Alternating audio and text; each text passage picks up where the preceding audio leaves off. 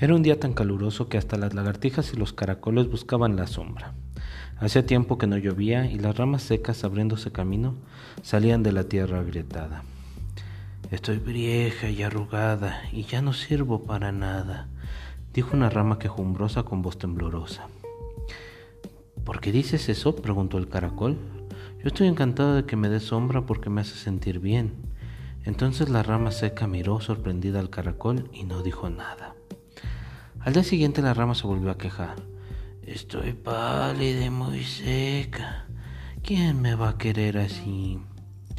¿Por qué dices eso? preguntó la lagartija. Con este calor sofocante dijo, si tú no estuvieras aquí, yo no tendría tu sombra. Qué suerte que estés tan cerca de mí. Entonces la rama seca miró sorprendida a la lagartija y no dijo nada. Esa misma tarde la rama quejumbrosa, como ya era su costumbre, sollozó quejándose de nuevo. Ay, pobre de mí, ¿por qué sigo en este mundo si nadie se acuerda de mí? Entonces, mirándose la lagartija y el caracol sin decir nada, se marcharon a la sombra de otra rama que no se quejara tanto. ¿Qué tal? Bienvenidos a un episodio más de Lego al atardecer.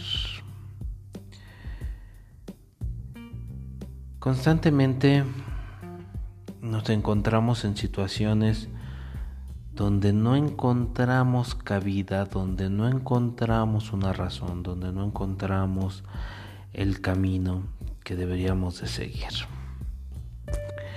Es en, en esos instantes que caemos en situaciones que son difíciles de comprender, que son difíciles de entender y que son difíciles de transmitir. Pero previo a todo esto, hay que tener en consideración una situación muy importante. La información y la desinformación a la que nos ha traído las redes sociales y el exceso de Internet, por llamarlo de alguna manera, nos coloca en una posición donde no entendemos realmente qué es lo que queremos decir ni expresar estamos en una situación que podríamos definir de filosofía y de psicología de Pasquín. La historia etimológica del término pasquín es un poco curiosa. El concepto procede de pasquino, que es una denominación de una escultura romana en la que se dejaban textos de carácter satírico. Esto datará del siglo III a.C y algunas veces fue encontrado en excavaciones de urbanización de la conocida Plaza Navona de Roma. Por lo que las importantes autoridades eclesiásticas no la quisieron. De ahí que se decidiera ubicar en un entramado de calles detrás de aquella plaza y ahí sigue la, escultura de Pasquín. Entonces se le empezó a llamar Pasquino porque se parecía a un barbero de la zona que era muy charlatán que tenía ese nombre y que conocía todos los rumores del lugar. Se cree que el primer texto satírico que fue colocado en la mencionada estatua, el primer pasquín, iba dirigido contra la figura de Urbano VII. Este documento atacaba duramente por haber permitido y fomentado que distintas obras artísticas de bronce fueran fundidas para llevar a cabo la construcción de cañones. Por extensión, se conoce como pasquín a los mensajes exhibidos en un espacio público que no llevan firma y que incluyen algún tipo de sátira o de crítica hacia las autoridades, alguna personalidad o alguna organización. En la actualidad, la utilización más frecuente de la noción refiere a una publicación con contenidos sensacionalistas y agraviantes, alejados de la ética. Se trata de un término despectivo que habla sobre la calidad del medio en cuestión. Resulta sencillo entonces entender la noción de Pasquín al pensar en los parámetros que suelen seguir los medios de comunicación, redes sociales, considerados como serios y respetables. Mientras que solo los medios respetables deberían de publicar noticias contrastadas, confirmadas y avaladas por diversas fuentes, el Pasquín presentará rumores como si fueran hechos comprobables y evitará que se den em, los elementos para comprobar dicho, eh, dicho, dicha publicación, ¿no? Eh, publicando fotos truculentas, eh, permitiendo comentarios de calumnia, imágenes morbosas, fomentando la política y la polarización, alentando las agresiones y los insultos. Es entonces donde hoy por hoy, al encontrarnos en ciertas situaciones, en ciertas mm, escenarios, no dudamos en usar inmediatamente algún término que encontramos en el Internet, que encontramos en rumores, que encontramos o oímos por ahí en algún podcast, en, algún, en alguna red social, para ubicar nuestra situación, para poner nuestra situación e inclusive para rebatir y contradecir a quien trata de guiarnos en la búsqueda de la verdadera, entre comillas, o la realidad de nuestra situación. Sufrimos ya de información pasquinera a través de los medios eh, electrónicos o digitales de las redes sociales que nos han llevado a colocarnos en una posición de no equivocarnos, de, de que las cosas son porque así son. Y, y obviar y corregir y enfrentar las diferentes realidades y las diferentes percepciones que tenemos todos los seres humanos. A lo largo de varios episodios hemos hablado de lo difícil que es hacer una publicación, hacer un trabajo con contenido en el cual tratamos de exponer una perspectiva y después tratarte de decir, esta es nuestra realidad, porque habrá quien se enganche con ella, habrá quien la comprenda y habrá quien no esté de acuerdo con ella, pero en ningún momento se debería de tratar de imponer. Al contrario, se dejan abiertos los espacios como un trabajo para que pueda ser contrastado y evaluado con muchas más ideas.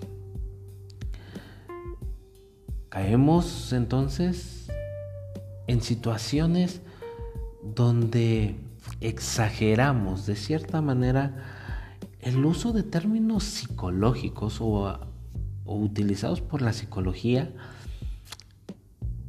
para, para evitar tomar nuestra responsabilidad sobre las situaciones. Si bien es cierto que hay términos psicológicos que nos permiten definir nuestra posición, nuestra personalidad y dónde estamos colocados, también tenemos que entender que hay una línea muy tenue y delgada que nos va a hacer confundir. Si en la mayoría de padecimientos físicos la medicina tiene que hacer estudios para lograr encontrar un diagnóstico más acercado para poder diferenciar entre una infección viral, una infección bacteriana o una simple fatiga, no podemos ser tan livianos al momento de tomar un término acuñado psicológicamente para determinar cómo son nuestras relaciones con las demás personas. No tardamos en escuchar que alguien nos dice, yo lo veo así y como tú lo veas, para ya señalarlo de narcisista, de narcisista loco que me haces daño y que me quieres controlar. No, no permitimos que una persona nos cuestione qué hicimos el fin de semana, dónde fuimos, con quién fuimos, para señalarlo de controlador tóxico y que me quieres oprimir y me quieres coartar mi libertad. No dejamos que una persona eh, busque por el otro lado su libertad, se aleje un poco, no nos conteste, eh, no interactúe con nosotros para acusarlo de, de engreído, de arrogante, de una persona que tiene complejo de superioridad y que siente que los demás no están a su altura y por eso los denosta y los hace menos. Aunque es posible que estas características caigan en estas personalidades, el trabajo de análisis, de psicoanálisis, de análisis estructural, de análisis conductual, lleva un poco más de tiempo que simplemente sentirnos en una posición de desventaja frente a una persona y entonces acusarlo de de todas estas situaciones. Es tan fácil que de repente te encuentras siendo señalado por ser un sociópata engreído, pero con complejo de inferioridad, que es un narcisista controlador, que es tóxico, pero a la vez con complejo de Edipo, eh, enredado en un complejo de Zeus, disminuido por un... Por favor, simplemente somos personas tratando de socializar. Simplemente somos personas que podemos o no agradarle a las demás, que podemos o no. Pero nos cuesta tanto trabajo decir no, nos da tanto miedo decir no a la socialización, que en vez de decir, no encuentro esa empatía para estar contigo, no encuentro esa empatía para que compartamos más momentos, no encuentro el hilo conductor para que podamos tener una relación social. Llámesele del tipo que se llame. En vez de eso, empezamos a culpar al de enfrente porque no podemos decir que nosotros no encontramos o que nosotros no podemos o que nosotros no estamos preparados. Inmediatamente buscamos la manera de hacer ese ridículo espejo al que tanto le llamamos y decir es que tú no estás preparado cuando yo soy el que no está preparado. Tú tienes esta actitud cuando yo soy el que tiene esa actitud.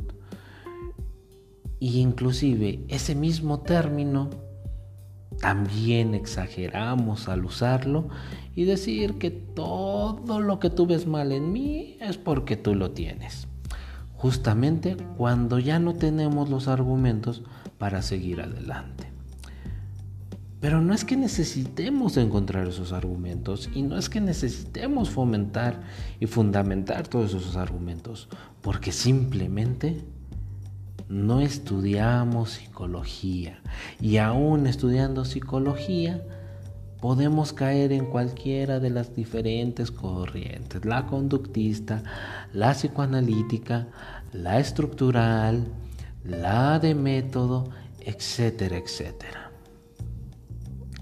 Es entonces que podemos ser afín y crecer tratando de entender una o acomodándonos dentro de los lineamientos que nos da cada una de estas corrientes.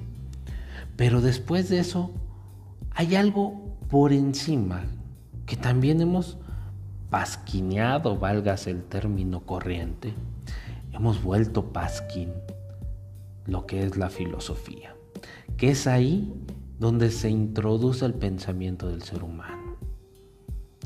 ¿Y por qué? Porque cada quien puede pensar y creer y encontrar en él un camino para desarrollar su camino de vida. Pero hemos caído en la charlatanería, en los eh, en la búsqueda de líderes, en la búsqueda de, de maestros de enseñanza, en la búsqueda de, de guías espirituales, en la búsqueda de, de coaching, que nos enseñen a vivir nuestra vida sin saber siquiera si somos afines y acordes a ese pensamiento. ¿De qué me serviría un super coach que me diga que la vida es luz, es alegría y que todo es positivismo? Cuando yo soy un creyente religioso que está esperando que Dios le indique el camino y que los ángeles le indiquen el camino. ¿Llamaré a ese coach ángel? ¿Llamaré a ese coach Dios? Ubiquémonos en ese sentido. Hemos abusado, desgraciadamente, por tantas frases y, y enlaces y videos dentro de las redes sociales de una filosofía mal fundamentada y de una filosofía que realmente no nos cuestiona. Simplemente nos hace decir, este es el camino y las cosas deben de ser así. Porque es fácil encontrar ahí una respuesta y porque es difícil confrontar y entender a las personas que tenemos enfrente. Hemos desaprendido los métodos de sociabilizar, de socializar, y de entendernos con las personas. Odiamos a nuestros jefes, odiamos a nuestros compañeros de trabajo, odiamos a las personas a nuestro alrededor. ¿Por qué? Porque no nos hacen la vida fácil y porque solo quieren hacer lo que ellos quieren hacer.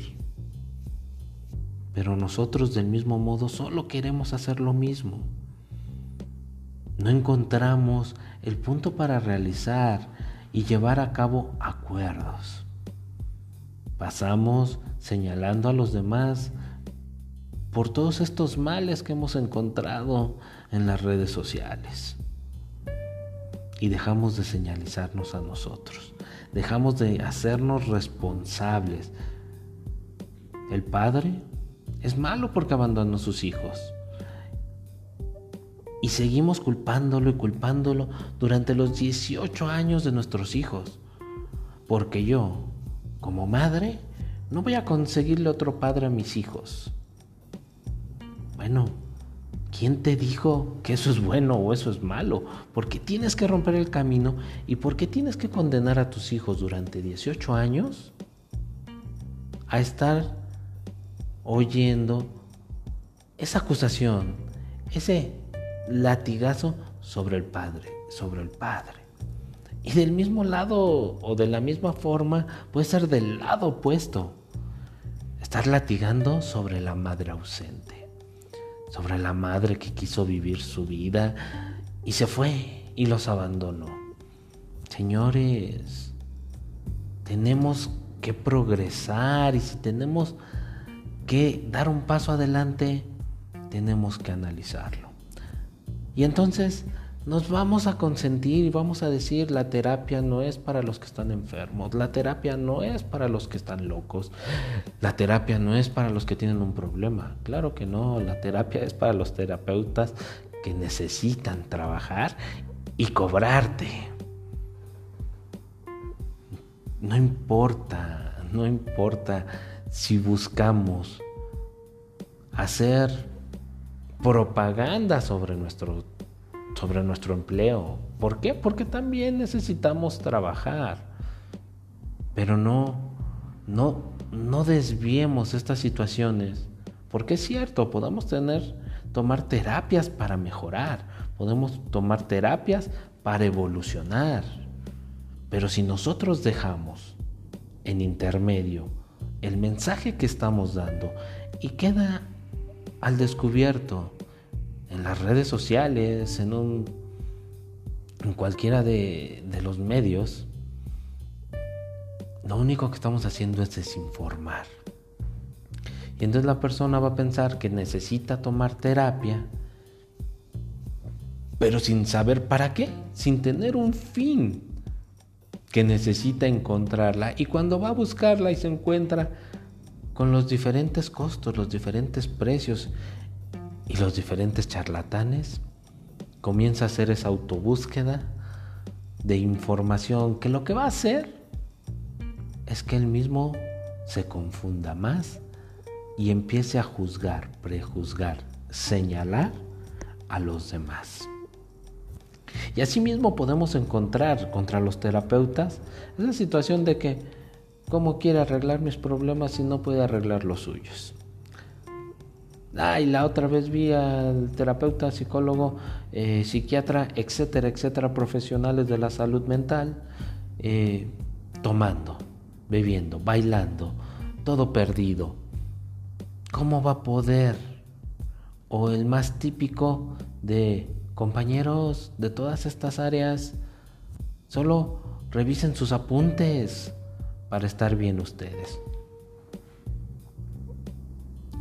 Agarramos y de una manera casi imperceptible estamos mecanizando al ser humano, estamos programándolo, estamos diciéndole cómo deberían de ser las cosas y no diciéndole enfréntalas y si necesitas quien te acompañe para saberlas enfrentar, ahí estoy yo. Tu amigo, tu familiar, tu pareja o quizá el profesional de la salud. No podemos descartar a nadie ni podemos señalar a nadie cuando pueden y tienen una mejor química y un mejor contacto con la persona en cuestión. Sin embargo, nos enfermamos, nos enfermamos ¿por qué? Porque esta psicología, esta filosofía, esta medicina de Pasquín que encontramos en las redes sociales, nos dicen que así son, que así deben de ser. Y entonces terminamos señalando a las personas, terminamos señalando a quien quiera ayudarnos, terminamos señalando a los demás, en vez de buscar el camino y el acuerdo. Nos cansamos de pedir perdón, pero sin saber por qué estamos pidiendo perdón. Nos cansamos de perdonar, pero sin saber realmente que estamos perdonando nos cansamos de vivir en compañía de los demás sin saber realmente qué no estamos haciendo, dónde no estamos cediendo y dónde estamos cediendo de más. Simplemente porque nos hemos vuelto desinteresados. Porque decimos buenos días, sin desear realmente un buen día al de enfrente. Simplemente para decir, aquí estoy, si te parece bien, si no también. Somos como esta rama seca. Y a veces no es porque nos quejemos de todo que los demás se alejan. A veces es porque no nos quejamos de nada. Simplemente no tomamos en consideración lo, que los demás hacen, lo que los demás dicen. Queremos ser solos en el mundo. Hemos exaltado tanto la soledad, pero no porque nos haga sentir bien, sino porque nos permite no tener responsabilidad con los demás. Hemos destrozado eh, la manera de socializar. Hemos roto la base de la sociedad. Está bien, hemos alimentado otro tipo de de sociedades, entre comillas, familias. Pero el problema es que atacamos el modelo tradicional al llamarle tradicional. Es un modelo más y es un modelo que todavía debe de existir o que todavía puede existir. Pero no porque queramos que existe ese modelo tradicional, entre comillas, somos los malos del cuento. Somos los que no queremos evolucionar. Somos los que queremos que todo esté mal. Nos conformamos con hablar con nuestras mascotas, con nuestros perros, nuestros gatos, nuestros peces, nuestros piojos. Hablar, pero no conversar. No tenemos una retroalimentación. Al final de cuentas, como dice el meme, hoy le dije y le pregunté a mi perro que cómo me veía y me contestó, wow. Claro, porque siempre te va a dar esa imagen de que tú tienes la razón. Y por eso lo exaltamos. Pero realmente cuando enfrentamos una realidad y enfrentamos a una persona que nos va a dar una perspectiva diferente, no quiere decir que tengamos que cambiar, que, la del de enfrente esté bien, que la mía esté mal, eh, que vayamos por caminos diferentes. Lo que quiere decir es que tenemos que aprender a convivir, que tenemos que aprender a estar junto a los demás. Ser un ermitaño, ser un solitario, para algunos es cuestión fácil, para algunos es cosa fácil, porque la mayoría de su vida la han vivido así. Porque la mayoría de su vida no han tenido que dar explicaciones y la mayor parte de su vida no han necesitado de nadie. Pero la mayoría de nosotros necesitamos de los demás. Necesitamos apoyarnos para transportarnos, necesitamos apoyarnos para cocinar, necesitamos apoyarnos para conseguir y necesitamos apoyarnos para que alguien nos dé un trabajo y sobre eso nos esté pagando, para que con ese sueldo, salario, percepción, hagamos girar nuestro mundo. Si tú no produces lo que consumes, si tú no creas lo que consumes, es como hablar frente al espejo donde a todo lo que digas obtendrás un sí, obtendrás un estás bien, tú tienes la razón, bien por ti y adelante. Equivocarnos, errar, fallar y salir adelante, eso es de humanos. Mientras nosotros no seamos mecánicos, y no estemos programados y aleccionados a una misma rutina todos los días, no podemos actuar de esa manera. O bueno, quizá podamos. Habrá que analizarlo, habrá que evaluarlo y cada quien tomará su decisión.